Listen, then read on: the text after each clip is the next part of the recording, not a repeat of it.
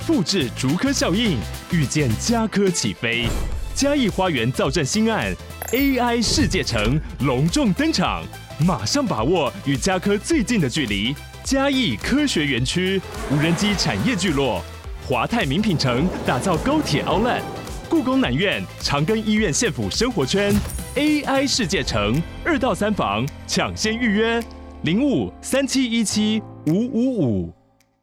嗨，大家好，我是摩尔，欢迎收听蘑菇史塔克。那这集是我们上集丙权大学生负债网的续集。那上集大家应该都已经认识丙权了吧？就是我们的在大学之前靠着三年时间存到七位数的那个男人，他回来了。那这集内容呢，就是要反转大家对那个存钱网的印象。那首先还是请丙权跟大家打个招呼。嘿嘿，大家好，大家叫我阿全就可以了，还是一样 A K A 平科负债王，A K A 洞旭系杠杆王。哦，对对对，现在已经输到光了，所以说这集就是你是负债王没错。哎，我发现上集的时候你忘了跟那个休克打招呼，有没有跟大家讲一下？嗨，我是生活股之类的。哦，我是生活股，然后口袋已经没有 钱，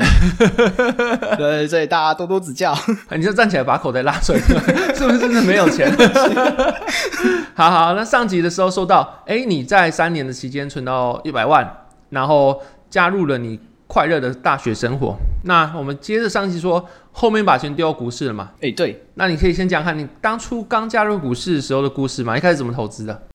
我觉得现在跟以前不太一样，现在的话有其实很多资料可以看，嗯，就像图书馆有很多投资或是关于心理建设这方面的书，嗯然后 YT 也有很多像是大家可能一开始都会看的什么财鼠兄弟啊嗯那种类似股票入门的介绍频道。嗯，哦，那时候我很认真，就是我那时候是一到八节都是有课的状态，嗯，然后我五点半下课后吃完晚餐六点，就在图书馆待到十点嘛，嗯，然后回家继续看资料，看到大概凌晨两点，哇，这么认对，真然啊，后再七点起来上早八这样子，嗯，对，然后就很努力去学习这些知识，因为我们学校没有正颜色，嗯，也找不到人交流，就是埋头苦读，然后蛮干这样子。哦，对，所以，以就那时候就很很辛苦啦，我觉得。对，之后就是以为自己准备好了，嗯，然后进到股市才发现，哇，就是你学的东西，其实进到股市里很多东西都用不完全到。不一样。对对对，完全不一样。所以你一开始第一只股票是买什么？然后是因为什么原因下去买的？哦，我第一只股票是大同诶、欸嗯，对国货好， 那时候我是臭韭菜、臭散户。嗯那时候我就看到新闻，哦，什么董事改选，然后哦又看到它在上涨，哇，什么五日均线、十日均线、二十日均线全部上扬，三阳开泰，嗯 所以上涨。机构入场，all in。对，然后那一天的话，我以为自己是股神，我还记得那时候我在上化学课，我就下单。啊，这在课堂上下单呢、啊，你还能够上课吗？呃，大学生就是边上课边炒股嘛。 对对对，然后那时候就是一小时内快速上涨，哇！我那时候短短一小时赚了四千块，嗯我想说，哇，我果然是股神啊！我这半年的学习时间果然没有白费。对，嗯然后结果就开始 落赛，然后隔天就换赔了大概四千块左右吧。啊嗯，然后我就臭韭菜啊，下跌我就卖啊，啊，是哦， 对，然后我就我就亏掉了，我记得那个时候买好像后面有上涨一波，就改选完之后对，所以我就典型的你就错过 被那一洗出波。场，我是臭韭菜， 对啊？对啊。然后后来我就痛定思痛，然后认真研究基本面，嗯所以我靠基本面买的第一只股票是普丰，嗯，然后我很记忆犹新啊，它那时候是七十二块，对，然后我买入了，隔一天晚上，那时候我在学餐吃饭，嗯，然后我爸就打电话过来，他说：“儿子，我刚才看了你的交易记录，你买了大同亏钱，那你怎么又买了普丰？”嗯，我跟你讲，我纵横股海，这样十几年下来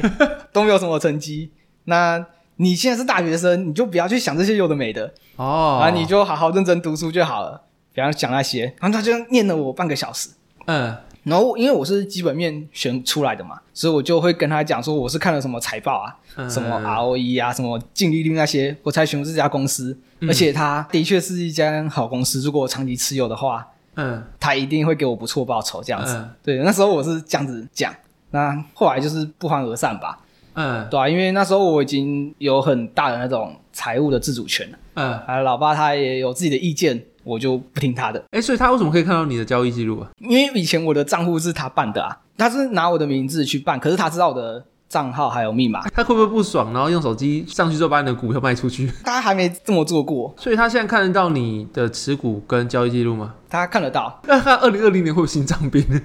二零二零年我暴赚哎、哦，我想说二零二二年，呃为了你爸的健康，你要不要把那个密码改掉？哎，现在也来不及， 没有，因为那个很奇妙，因为二零二二年我爸也亏钱，哦，所以他就不他想也看亏烂了，我们两个就心照不宣嘛。他知道自己理亏，他赔钱，嗯所以他也不会去问我说你有没有亏钱，啊因为他怕我赚钱嘛。啊，这样我就会嘲讽他。啊，没想到我亏的比他 惨，嘴所以我反而， 嘴炮，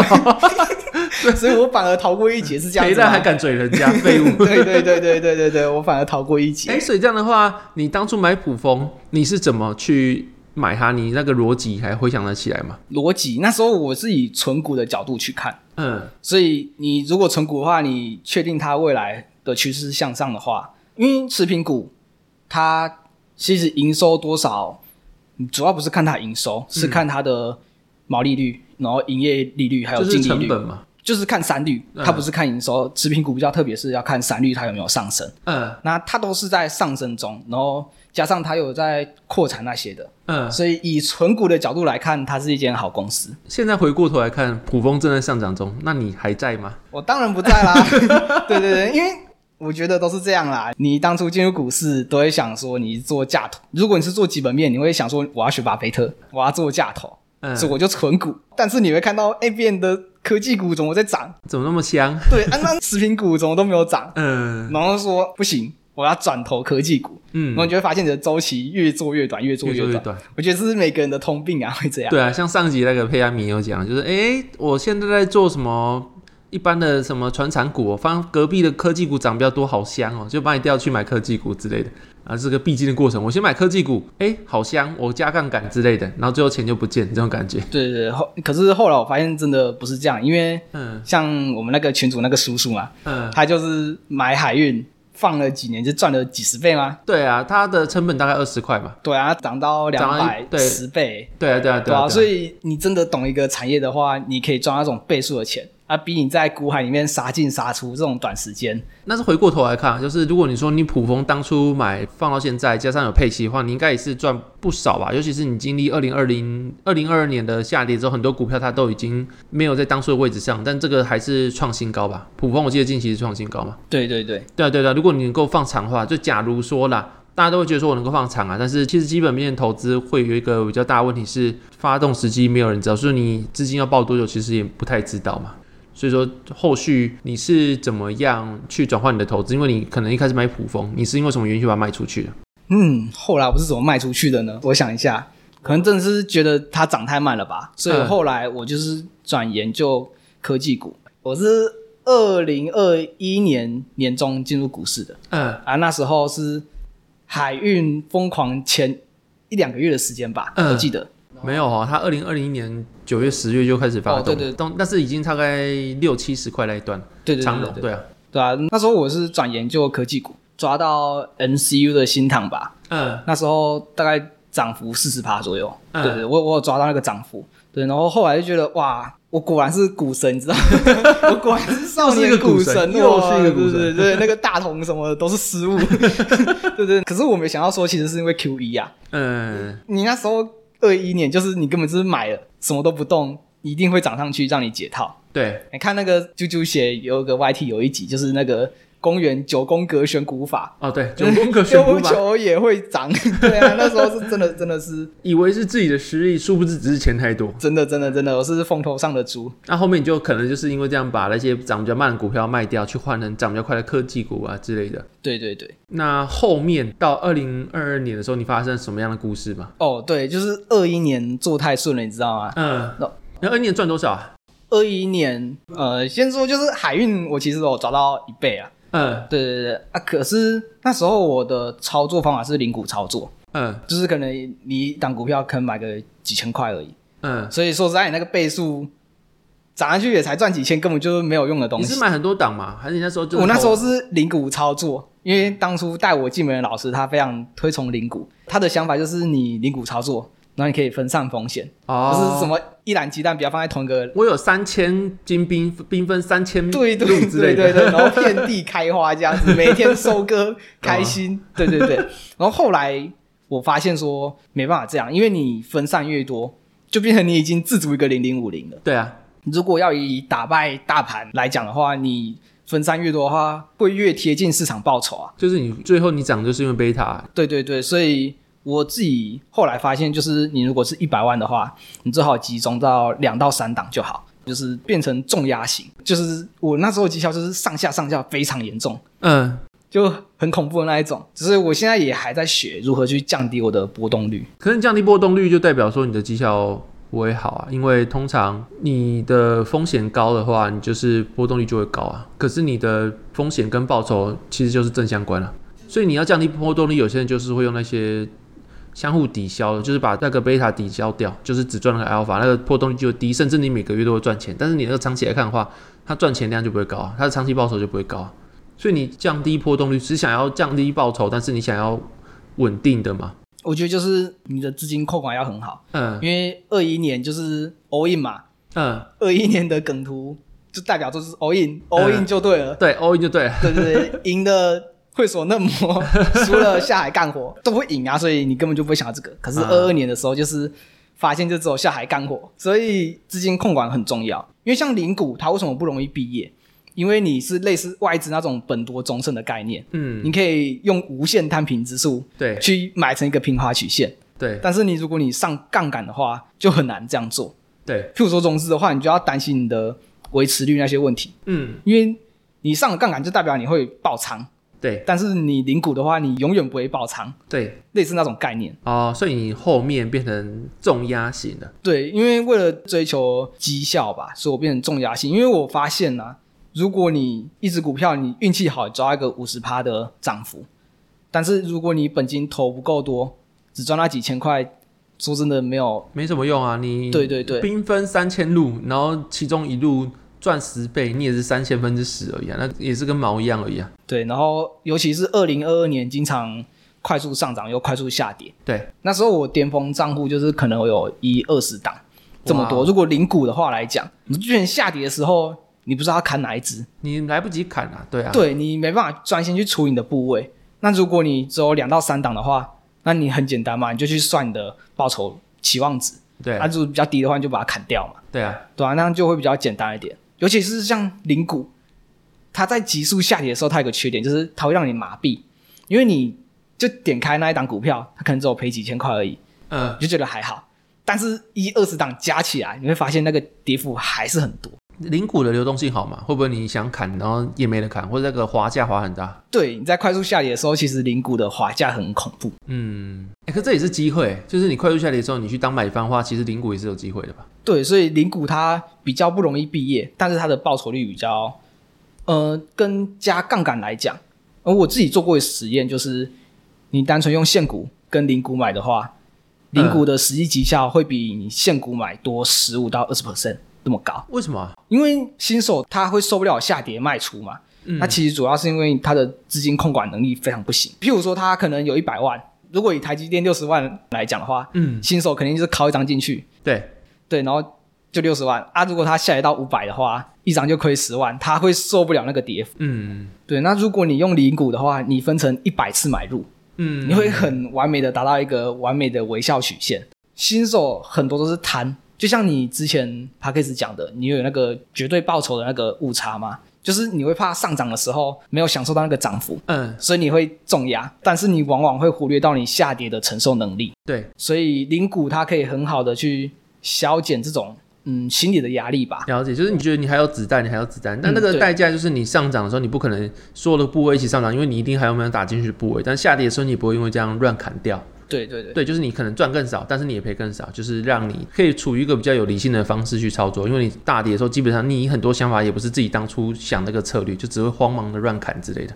对，所以零股的话，它就是可以很悠闲的买，轻松布局。其实我现在对像想、哎，我现在想说，我们为什么要聊零股？因为你现在是零股操作者嘛。哦，当然不是，我就转成杠杆我 王。想说，这个杠杆玩聊什么零股？因为很多人大学生还是会问我投资的事情，他问我说，哦，我本金不够怎么办？因为很多都说什么要一桶金你才能进入股市学习，我都嗯，跟他讲说不用。如果你可以的话，你五百块进入股市，我一样可以教你打单，因为我本身就是从零股起家的，我知道适合零股操作的方法。嗯，对，所以你不要觉得说没有钱，我就不要研究股市。其实股市真的是你越早研究的话越好，总比你以后身价有一千万了，你投入股市赔光，那跟你在大学的时候你走一百万投入股市赔光，那个概念就不一样。嗯，这可以连接到刚刚上一期讲的，就是你在本金小的时候，你可以研究股市，但比较重要的还是你在你的存钱或是你的实业上面也要获得钱，因为本金很重要嘛。你本金对对不重要的话，你五百块，你想说我想赚很多钱的话，去打工是比较快的选择啦。如果你说你只有五百块的话，就是一直存进去啊，你根本没有卖出的必要啊。这种感觉就是你一直放在零零五零，然后去存钱进去，然后去打工，那个单位时间的报酬率也比较好，你就一直存钱进去，存进去，然后与其去那边做交易，不如去上班，那个对赚钱会比较快吧。对对对，但你还是要先开始接触股市研究嘛，就是你不要那个财经知识，还是要从小开始培养。对，就是你一定要丢入股市，只有钱真正进入股市，你才有那个心想要去学习。嗯，对，一定都是这样子。诶，像刚刚讲到一样，就是你说你后面开始重压嘛，那我们刚刚在场外有些聊，就是你现在对那种上涨下跌啊，你没有什么感觉，对不对？就可能你靠进去，你把它当一个数字，然后上涨啊、下跌之后，你其实没有那种钱真的赔掉或真的赚到的感觉。对，我觉得我自己在听 p o d c a s t 很多前辈也是这样，嗯他们会把投资跟生活钱分得很开，就他们是用完全不同的思维在看这个东西。嗯尤其是我二零二二年赔掉那么巨大的数字之后，嗯，对那种金钱上涨下跌的那种数字，基本上没有什么感觉啦。嗯，对，因为当初带我入门的老师，他为什么推荐零股投资？他的主要想法就是因为你可以承受很大的波动，买到微笑曲线之后，你就是主要是训练你对钱的上涨或是下跌，你会有训练你的耐受性。那算是纪律的部分嘛，就是它其对实对对跟你真实报酬无关，它比较像是先训练好你的纪律，遇到上涨或下跌的时候，你可以用什么策略。那因为你一开始就重压，或者把你的身家压进去，你没办法真的去做你的纪律，所以你要纪律，你就从小部分开始做起嘛。对对对，类似这样，就是先从小钱开始练习你的纪律。那这边我们可以聊两个话题，一个是对钱的敏感度，另外就是你二零二二年发生什么事情让你离毕业这么近？那我们先聊二零二二年好了。好，我们讲二零二一年尾，你开始去看科技股，像新唐那样子的啊。那你二一年到二二年中间发生什么转折？然后二二年的时候，你又发生了什么故事？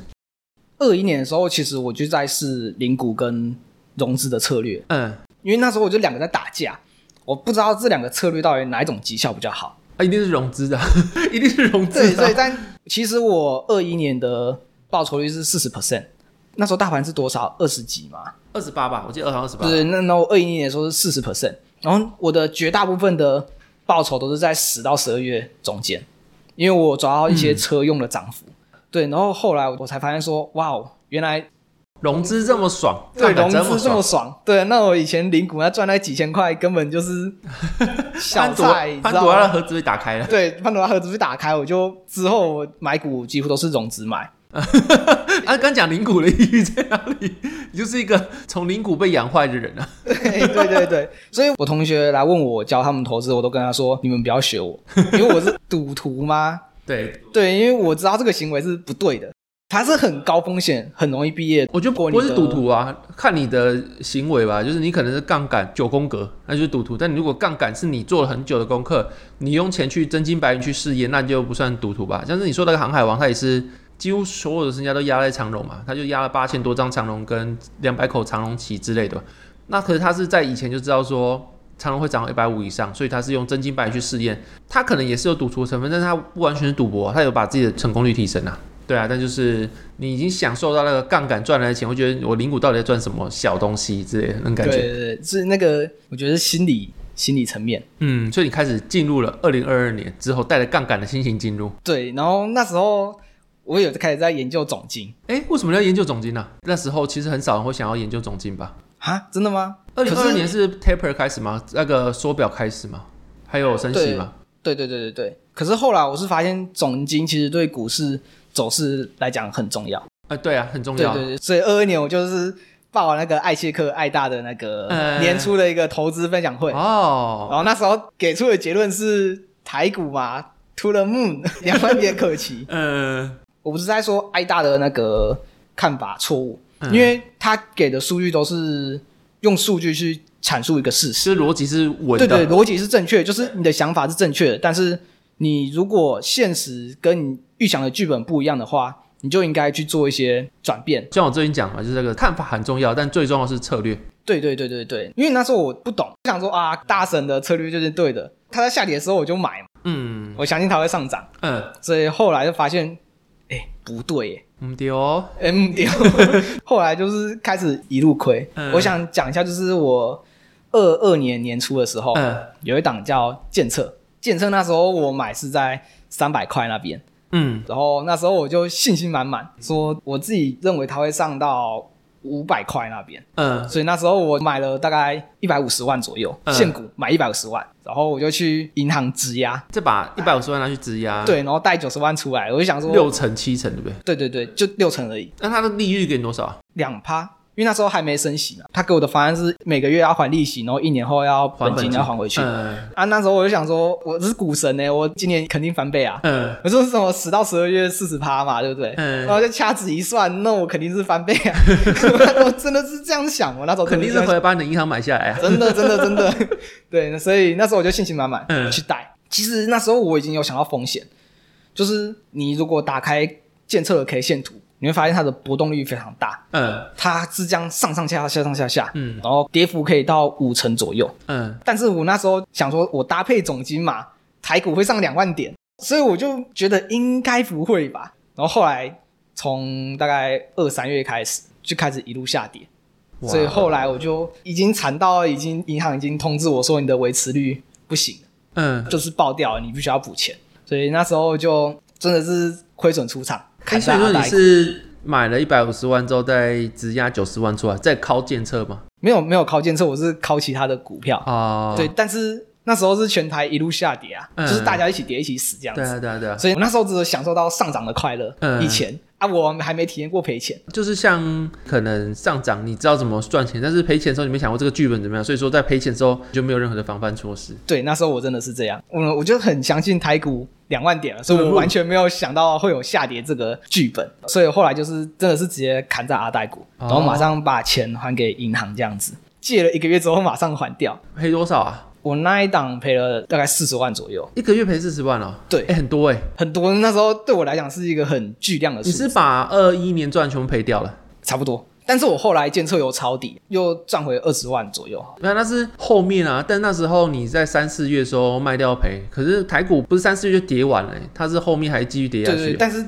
那你其他时候九十万的持股，哎、那你是卖建设还是卖其他的持股啊？我是卖掉监测，然后保留现金这样子。哦，懂懂懂，所以那时候我就因为这个监测这个东西，就让我想到我自己要改善我策略。第一个是我的资金配置，嗯永远不要把它压满，嗯尤其是你融资压满的话，你维持率一定会爆掉。所以你一定要预先想到说，你买这档股票你能亏多少钱。我觉得这是最重要的，你永远要想到最坏的剧本。嗯然后第二个是，就是它是上上下下上上下下，你很容易就像我维持率会爆掉。嗯，那这种股票的话，不太适合拿去质押，所以这是我想到我自己检讨的部分。嗯，那是波动率嘛，波动率太高不太适合拿去质押，因为你随时都把它补回去。对对对，懂懂懂。那这样的话，应该比较像是你应该要质押波动率低的股票，对再把对钱对拿去买建车。对对对，你如果要质押的话，最好要选贝塔值比较低的。比如说你卖飞的普丰，哎，对， 对啊，那后面建策卖掉之后，然后你赔了四十万之后，那时候应该心情很低落、啊，因为你赚三年才赚一百万，然后你一下子一个月十万就不见了。对你怎么去改善你的心态？因为像我二零二二年有一段时间是不太想交易，就是你连下单都会有抗拒，因为我觉得我赔成这样子，我买股票就是赔这种感觉。那那时候你有这种感觉吗？还有你怎么去克服你赔四十万这种感觉？那我先讲一开始我踏入股市的想法，就是我有自己自创一个税公园理论。嗯呃，就是说，我发现我们自己一辈子如果只工作，刚才上一集有讲过嘛，我一辈子只能存到五百多万，然后那不包含小孩啊、房贷、车贷什么的。所以，如果我只靠工作的话，我未来一定没有钱，我老年的时候一定会睡公园。那我现在年轻人，那如果我在股市赔光，我也是睡公园。所以，就结果来讲，不管怎么样，我都会睡公园。嗯那我倒不如我现在就把自己的钱赔光。我用这里的十年去赌未来我可以财富自由的机会。可是这样在你光棍的时候啊，就是对你今天如果是你有老婆你有小孩，你就不可能赌光啊，因为你连你的老婆跟小孩的这个人生也会赌掉啊。对啊，所以年轻真的是最大的本钱嘛，啊因为我现在自己一个人 嘛，年轻所以单身是最大的一个本钱，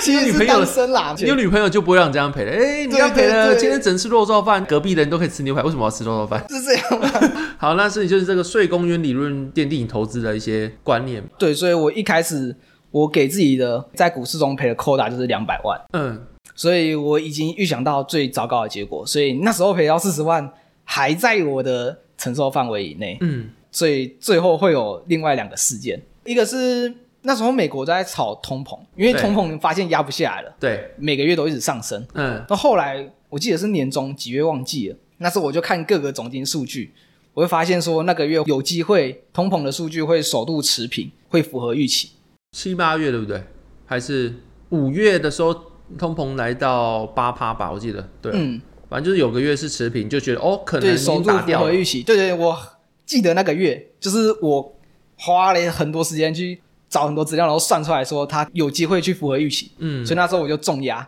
哦，我记得那时候，然后嘞， 对，然后我永远记得那一天符合预期，但是不知道为什么那天股市大跌，美国跌烂。嗯，然后台股也跌了快一千点 嘛，我记得那天是不是我们群主大家一起看那个 CPI 开盘，然后对哦对对符合预期，对然后干掉下去了。干怎么干指怎数么会怎么掉了怎么会跌 烂啊？奇怪，不是符合预期对，吗？啊，你那时候怎么重压？就是压一大堆我自己看好的股票啊，然后杠杆杠满嘛？杠满啊，一定是杠满，因为我自己研究一段时间，然后数据也的确是这样子，嗯，所以我就杠满了，然后那一天就下跌，那一天我赔了四十万，那一天就赔了四一十天就赔万。了四十万，嗯然后应该说是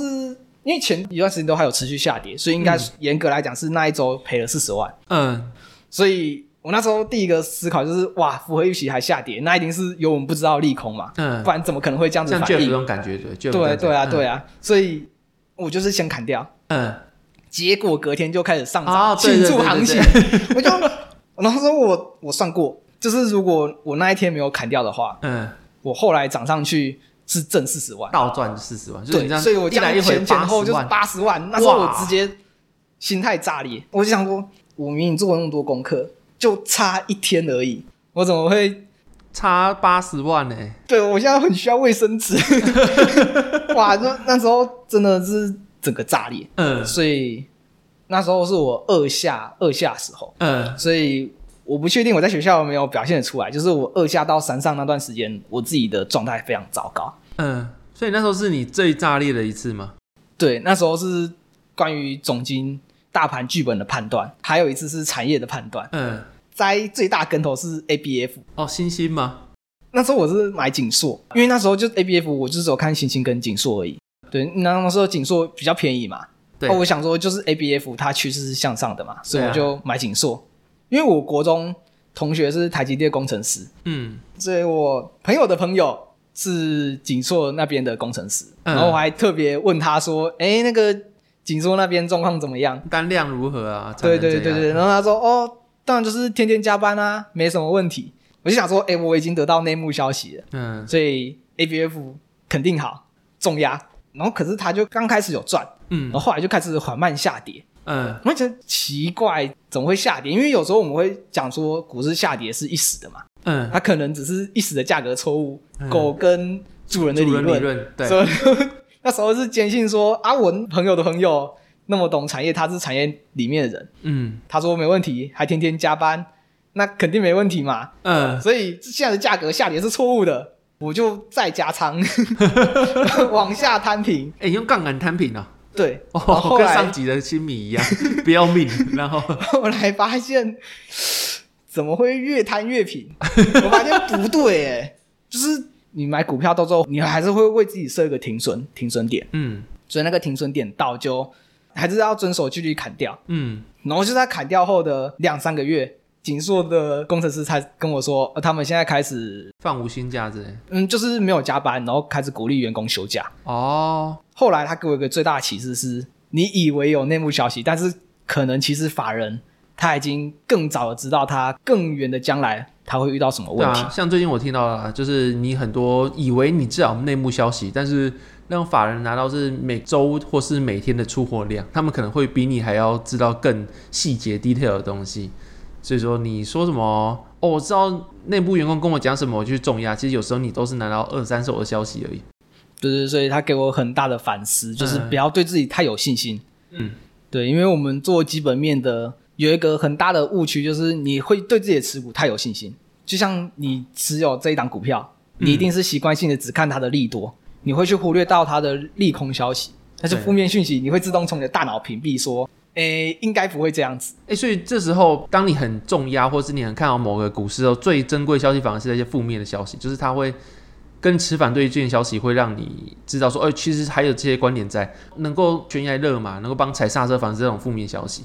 真的，所以对我对觉得你如果在做基本面的话，我觉得群主或是能跟你讨论的人很重要。对，而且不要是那种什么大家一起吹捧，怎么东西占了群主，而是那种哎、跟你讲说，哎、我可是我看到什么负面的东西跟你讲的不一样，那种才是值得去讨论的。因为你一群人之后，只是会那种什么团体极化，大家觉得什么东西很棒很棒，然后就大家一起重压，越压越多。其实一开始都没有想到压那么多了。对，所以能给你反面思考的人真的非常重要。所以我有时候在群组分享一些我自己看到的一些产业资讯，然后我觉得它很好，然后我就是会非常希望有人可以追我，然后就是有人说这只股票明明这样烂，你怎么会没有想到这个方面？我非常需要有人来呛我这样子，就发现我觉没得有这是一个很好的自交己流 人。缘不太好，没有想你对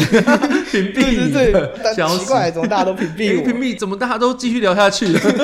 对对对，怎么会这样？对啊， 好，所以这三次的大跌之后，记得你现在是产业型选股，对吧？你现在比较看产业嘛？嗯，我之前有看到一本书是股市赢者写的《嗯，影视致富地图》，他有提到银饰股的概念。银饰股它的概念是它的市场应用可以持续扩大，嗯然后产业技术门槛高，本身具备规模优嗯势，然后它的核心技术很难取代，就是护城河的概念。嗯，我现在就是以这种选股法去嗯选出来。那你要拿一个举例嘛？哦，对，然后因为刚才都分享赔烂的例子嘛，嗯那我现在就分享赚烂的例子，没有没有赚烂，就是有稍微把我的亏损抚平一些回来。那嗯，我先讲基本面的好了，就是二二年不要讲，因为都赔烂。那嗯，我就讲今年第一季的好了。 好，今年第一季我抓到华孚跟神准，嗯华孚是涨一倍，我的持股成本是三十块，然嗯，后到六十我就出光了，因为那时候现在多少啊？一百多吧，吃鱼头鱼身，对我真的吃鱼头而已。那时候我的想法很简单，就是第一个，它是华孚这间公司，它产业转型，它原本从做手机的转到做车用的那种机壳，嗯所以它的毛利率上升，EPS 会上升，而且嗯尤其它转到车用，它的本益比会提高，加上它有扩产，嗯，所以那时候我自己算，它那时候去年，它是扩完了吗？还是还在还在扩还那在这样扩它毛利率不是不好吗？呃，因为它从手机转到车用，嗯，所以它毛利哦率、所以它毛利率本来就会提升，因为手机毛利率很对，低。因为它转型。哦，懂，对，然后我那时候估去年还是赚一点多块，然嗯，后我原本是估今年赚三十多，三十多块，不是三点多块，靠三点腰多， 拍谁拍谁，拍谁拍谁，那呃三三点多块的话，你本一笔给他十五到二十倍的话，那就是六十块，那是我觉得是到、到顶的，可嗯，是我不知道为什么，可能是我自己能力不行啊，很多机构都估什么四块、五块、六块的也有，所以它现在就涨到一百块。所以它到底是赚多少钱？其实我现在真的不太确卖定飞。就没来，我真的了。对啊，就是卖飞，因为我当初估的话就是三块多，嗯对，那可能我自己估的方式有错误，或者是我没考虑到什么，对对，所以那时候我认为六十块就是顶了，，所以就所以我全部出掉。对我全部除你那掉。时候我想考虑什么动态提力吧之类的？那时候没有，嗯，因为我是基本面选股嘛，嗯我的做单方法就是你到目标价你你就全部卖出掉，掉对，那再往上涨的话就不是我认知的钱，哦，我不是跟你讲那个叔叔吗？嗯他也是在二十块买阳明，他在一百五把他的一半部位出掉之后，他后面就是采动态停利，就全部高点回落打到我的目标价我就出嘛，啊没有打到的话我就慢慢出这样子。对对对，所以之后我也会把动态体力这种部分考虑进去，譬如说像用六十分 K 二十日的方式去停利，嗯，或者是用月线的停利法。啊，因为就不会哦一般是的全部出掉，对不对？对，因为一般的趋势都是，如果你破月线之后，会有一个比较长的一个整理啦。嗯，对，或者是代表它趋势改变。对，所以以后我也会用这种方法，譬如说我可能他已经到的目标价，那我先出三分之一，嗯，那剩下的话我再用一些移动停力法去比较能避免卖飞的情况。哦，尤其是鱼尾有时候很香。对对对，对对对啊，那你刚刚讲到的就是华府，你这样就是把你的逻辑讲完吗？还是你还要补充华府的？嗯，华富没有啊，因为嗯你上涨的时候，你去看那些新闻是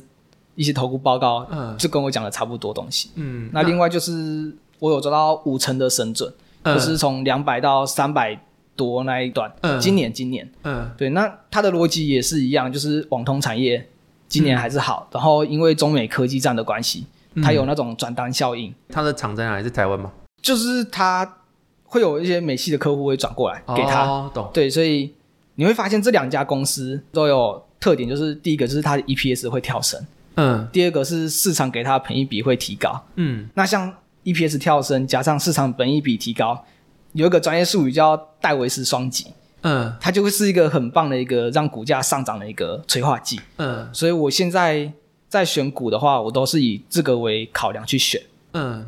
那这样的话，还有一支你刚刚要提的是嗯，另外一只是技术面诶、就是我二一年的时候有抓到长荣的反弹，长荣是从两百多最低跌到九十嘛，然后最高涨到一百三，我有抓到那一段的你是怎么嗯判反断弹的？涨幅，那是纯技术面，你现在还有在用技术面吗？我是搭配使用，哦，我就是买的时候会搭配技术面，因为哦我之前看过一个新闻，就是中概股嘛，很多人去年都死在中概股，因对为他们是都只看基本面，嗯然后它一直不断的破线破线破线。对所以我后来发现，就是你买的时候，当你买的估值到一个合理价，你也必须用技术面去判断它有没有初步止跌迹象，你买才安全。嗯。因为合理有时候是你觉得合理，不代表市场会真的短期觉得合理。对对对就，算十年后你觉得合理好，但是如果中间先跌到只剩下五趴，然后跌到九十五趴，你能够承受吗？也不一定。或者你那个十年内资金可以放到更有效率的地方，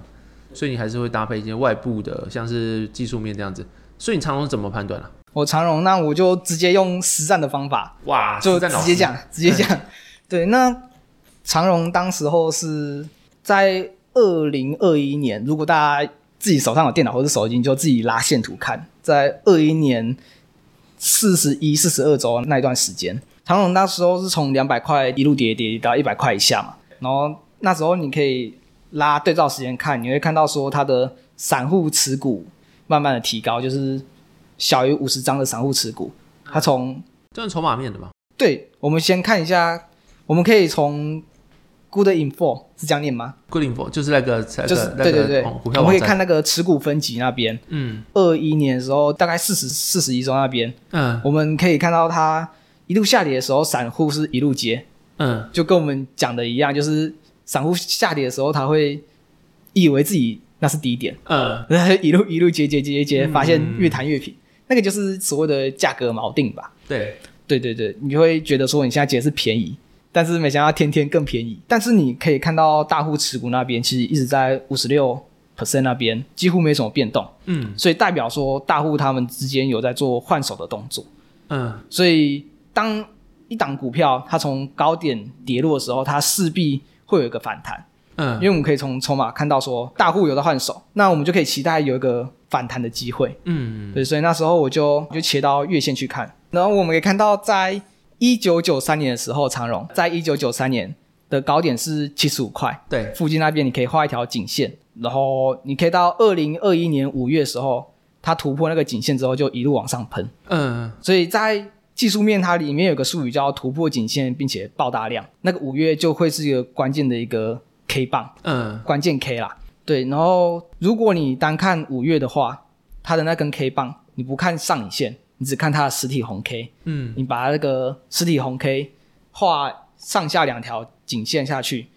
你会看到在十月的时候，绿棒会正好达到它的支撑区，五月关键 K 的支撑区，嗯而且加上它是月线级别的年线支撑，也是一个很强大的支撑。嗯所以关键 K 加上年线，以技术面来讲，它是一个很稳定的支撑区。嗯，所以可以期待说这边会有一个很明显的反弹。了解，所以只要有一个讯号出来，你就可以去尝试去抓。所以在十月十八号的时候，嗯它出现一个下影线，以技术面来讲，叫做蜻蜓点水。你为什么记这种奇怪的名 字？我我以前也是有研究过技这个术面的啊、哎、你会讲这种名字，表示你是什么看电视投顾老师？因为我觉得那个技术面这种东西，就是你还是得了解一下。对对，但是不会取那个名字啊。 哦反正就什是这么样啊山，羊开泰，那 好老的名 字。嗯对对对对对，反正是这样啊。对，所以我在十月十八号那边，嗯因为它打到一个超级强的支撑区了，嗯，加上它又有一个下影线，所以我那时候就会尝试试单去买进它。了解。那时候我一样是重压型，我就去进去考一发大的，嗯，对，然后就一路上涨到一百三、一百四，它的前波平台嗯我就把它卖掉。所以单纯就是用技术面去抢一个反弹，懂那就是可以给大家参考。好，因为那时候是基本面也没有什么改变，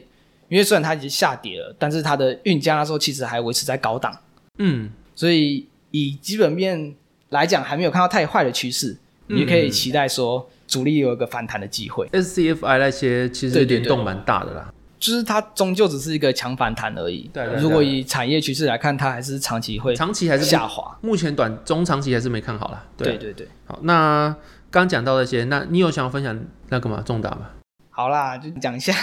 讲一下嗯啦，来吧。对，然后以总金的话，其实你现在分歧还蛮大的，因为你可以看到以前的话都是服务业跟制造业嗯，一起下滑，对，但是因为疫情的关系，你会发现疫情后是制造业先好，然后服务业很烂，到今年是服务业很好，制造业很烂，对，所以今年特别难做就是多空的消息都很多，嗯，所以就变成说，你选股要选那种产业很明显向上的产业，也就是我刚才提到的银饰股，你嗯报的会比较心安一点。那我就先分享一下，我觉得有两个大面向，它的产业是一定会长期向上发展，嗯，一个是网通，另外是电动车。对对对，然后我看好网通的话有几个原因，第一个就是五 G 会带动网络的设备需求，然后第二个是它的传输量会爆炸式的增长，嗯所以你的网络设备要不断的升级。嗯，然后第三个是 ChatGPT 会改革一个 AI 的加速，第四个是各国相关政策的支持，嗯像是二一年拜登他通过那个大基建法案，嗯其中有七百亿就是在数位基础的建设，嗯，然后欧洲的话，它有通过一千五百亿欧元的法案去协助非洲做数位的基础建设。嗯，在中国的话，它有一年投入四五兆台币投入它的基建。嗯，在二零二零年的 G 7峰会，它有提到说要在五千内用六千亿美元去做基础建设。嗯，所以从这些数字，我们可以看到说，网通它确实是一个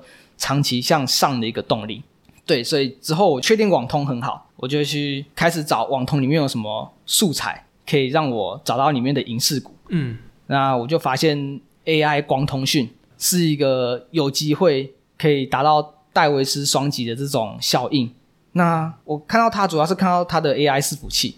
因为虽然现在 AI 伺服器它可能只占一趴不到两趴，对，但是你要想，万一如果它未来 AI 伺服器它的营收占到三趴到四趴，你现在一趴两趴到三趴四趴是一倍的成长，所以它这种倍数成长的跳空年复合成长率非常恐怖，对，所以我会选这种通讯产业作为我的银饰股的选择。嗯所以第一个我确定的趋势，因为 AI 伺服器现在还在发展中阶段，就跟电动车一样，所以它可以吃到你的成长幅度最大的一个红利期。嗯，所以我都会从 AI 这边去选出来。懂，对，因为像你看那个 Google 啊、微软的法说会，现在有分析师在算那个那个解 AI 释讲几次， 对对对，所以它对对对确实是一个趋势。对，对，然后确定了这个趋势之后，我们会看重达 KY 这间公司它有没有什么催化剂，或者是实际的业绩所以去你现在支讲撑是它。光通讯的重达 KY，对对对，因为我刚才选了光通讯。我先介绍一下它的基本面好了，我觉得基本面大家应该都知道啦，就是你上网查或者是一些投顾报告，嗯都有出重达 KY 它的报告，最主要就是它的四百 G 嗯年复合成长率就是有双位数的成长嘛。我觉得最重要的是催化剂的部分啊，第一个就是它是中美科技战的受惠者，嗯对，所以 AI 现在开打会有很多经过转单效益受惠于重达，尤其是它是博通的一个唯一供应商，所以它借由博通去打入这个资料中心的市场，它是一个其中的催化剂。再来，我觉得最重要的是它的 CPO 技术嗯 CPU 技术它主要是可以实现高速率，然后高频宽、低功耗的一个功能。因为你的资料现在资料量越来越大，嗯所以你会需要一个更高效的资料传输技术，嗯再加上它是低功耗，嗯，我们现在有在讲碳权、碳权的部分，对，所以这种东西能够降低它的功耗，也一定是它的未来趋势。嗯所以在 CPU 这个技术的话，其实还很新。它的 CPU 根据博通公司的法说啦，是两到三年后才会放量。嗯所以我那时候的想法是，就先买着，先蹲着，因为重达 KY 它是博通的唯一供应商。嗯那如果它既有这个 CPU 技术起来的话，我认为市场给它的本益比能够提升。它现在是多少？它现在股价一百零五左右，然后它去年的 EPS 是六点多块，这样算是十八吧，十八左右。对啊，对对对，然后它今年第一季就已经赚了二点五块，对，所以你如果用最简单的加减法，二点五乘以四就是就是十块，可它没是有淡旺其季实的分别嘛？第一季会比较淡季，但是其实它整个法说它是说整年就是平平，因为其实 CPU 这个技术它还没有放量，对，但是股市它是反映未来半年到一年左右的时间，所以我会去猜测说市场它可能还没去炒这个话题，懂？但万一它发现这个话题的话，它会呈现一个本一笔调升的状况。你自己简单算第一季二点五块嘛，嗯最简单就二点五乘以四十，但是其实不会到那么理想，所以我自己估可能就是九块附近。嗯那如果你以十五倍的本一比来讲的话，我们不要讲数字，啊，我怕被黄天木抓到。就会有哔哔哔。对对对，就是它的期望值，如果以现在的价位来讲，对我来说非常吸引我。嗯，了对，解。然后我们是以基本面看它可能便宜了，嗯那我们现在就以技术面来看可不可以买进这样子啦。我自己看的话会看它一年的平均走势，嗯然后我看的均线会越长越好。通常我看一只个股的均线是只看季线以上，嗯也就是六十日、一百二十日或是两百四十日。如果以重达 KY 它看的话，你会发现你打开的它的半年线和年线，它有一个很强的一个支撑力道在那边。嗯所以我先以基本面来看去判定它便宜了，然后再以技术面来看，它可能到了一个支撑区。嗯，那如果这个价格是我接受的话，我会考虑这间公司，那它会占你的持股很多吗？现在？因为它是我的长期持股，我可能就是以持股所有的话，会以二十 percent 的方式去配置它，这是我目前的剧本。因为我现在配持股还会有个考量是，如果看错的话会从什么地方看错，或是如果我说这个东西不如预期的话，它会有什么风险？就是重达开发它有存在什么风险嘛，或者它有什么会爆炸的可能性存在，是因为什么剧本产生嘛？刚才催化剂很多都讲过嘛，譬如说四百国通唯一的对对供对，应然商后然后又什么 CPU，它的风险是董事长他的法说非常保守，什他么意思？们他怎么讲？他们法说就是说整年平平，嗯，所以如果他这样讲的话，其实很难去引起市场的关注。可是他董事长什么风格？因为有林恩平那种风格，也有讲很吹，像是什么插机电之类那种风格，对所以你要看你是什么样的董他事们长董。事长他们的个性其实非常的保守，哦，所以他然后是他林不恩喜平那种风欢格去炒作公司股票，哦，懂对，所以他前一段时间有做大股东身让转换的动作，就是他有卖出自己的持股，他给的原因是因为要还债。还什么还债？还债，对对对，所以他有这种申报的动作。那其实这个动作就会引起市场去想说他是不是可能不是那么的看好公司未来，嗯，对对，所以这是它的风险。懂。所以他是可能风险是在董事长他讲话蛮保守的。对。那会不会有可能是什么博通它的供应商，其实后面有陆续加入供应商，或者什么中美贸易战受惠不如预期，或者什么又有其他的东西被放入实体清单，也是跟它有关可系。能，譬如说像是现在有在讲说，如果以伺服器来讲的话，就是它可能放量的话不如预期，那可能这也是一个风险。了解。所以说我们现在看就是刚刚讲那个危险有可能在外面。那你现在是买二十趴的话，你会做什么样的？怎么讲？就是抵消它的风险嘛。比如说你可能会到什么时候会降低持股，还是二十趴就买到那边部位上限，你不会再增加了，所以说你就陪它生死这样子。以我自己的话，我会把现增价当做一个我的考量风险的点，因嗯为如果它跌破现身价的话，可能它有我目前还没想到的风险。嗯，譬如说像华府，它之前也是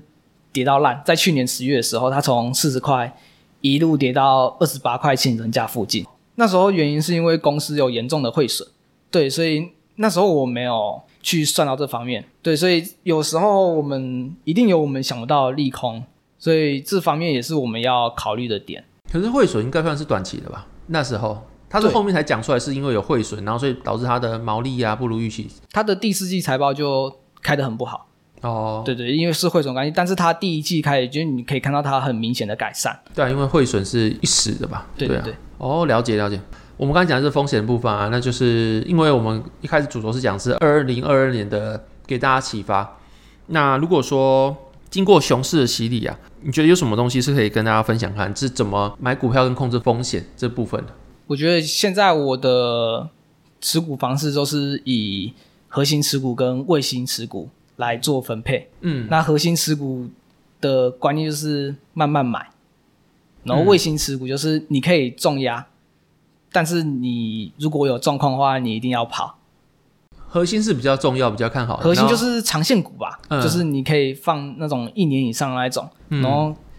可能报酬率可以到五十或是一倍的那一种上涨幅度。就比较像基本面持股，然后对对对卫星比对较对像是技术或短期。对对对，就是可能它的涨幅没办法像长线股那样那么的吸引人，但是它在短期内可能会有一定的催化剂，比如说什么订单增加之类的。懂。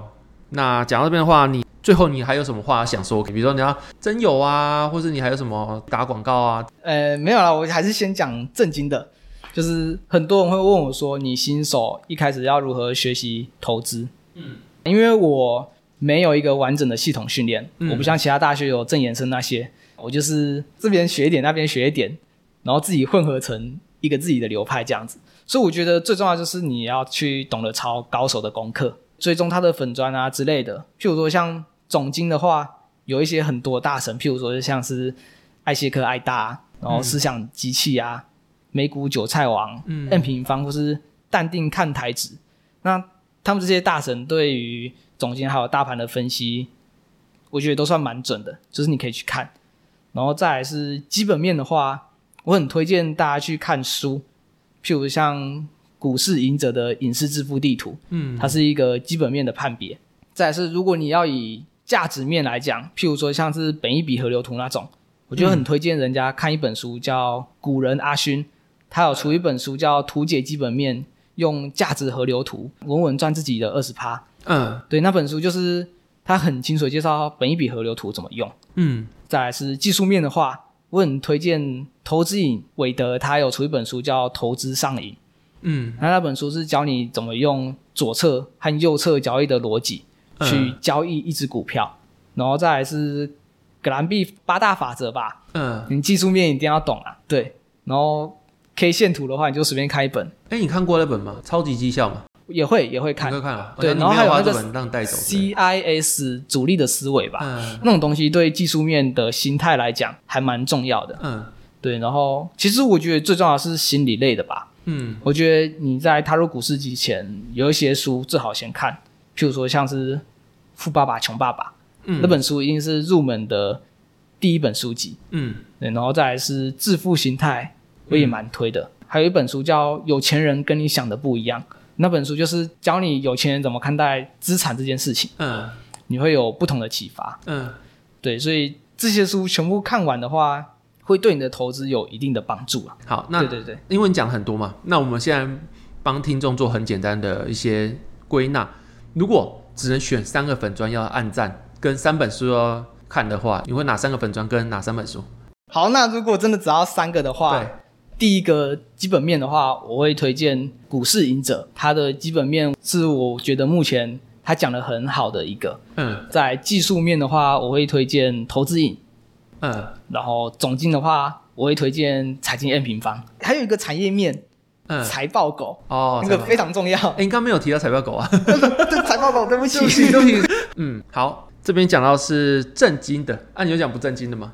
不正经就是交友的部分，对自己很蛮喜欢交朋友的，不管是大学生或者是出社会的其他人士。然后因为我自己的交友圈大概都是三四十岁，像你们这样子，那我还蛮喜欢遇到不同的朋友。譬如说，像之前我还蛮常去各个大学或是高中职分享一些，譬如说像是青年就业储蓄计划、啊，或者是嗯一些人生的职业规划，或者是备审的面试技巧。嗯，所以如果啊有学校愿意来邀请我来分享的话，我也很愿意接受这样的邀请。好啊，你能够演讲的主题内容或专长是什么？我可以分享，就是因为你高中只是刚毕业，你可能不知道要做什么。嗯那如果你对青年就业储蓄计划这个东西有兴趣的话，那我可以去帮忙宣传一下这个东西到底在做什么，嗯或者是一些你的职涯规划，或是备审的面试技巧，这些都是我觉得我有能力可以去跟大家分享的。了解。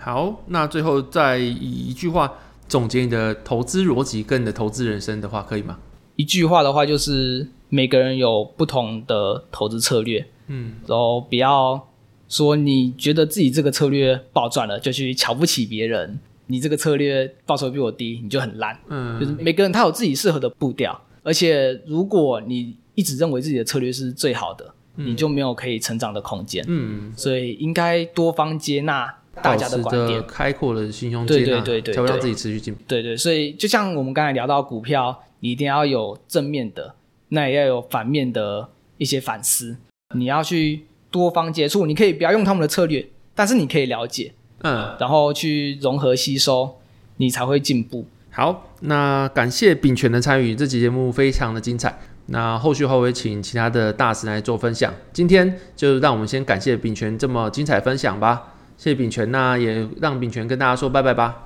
好，大家再见。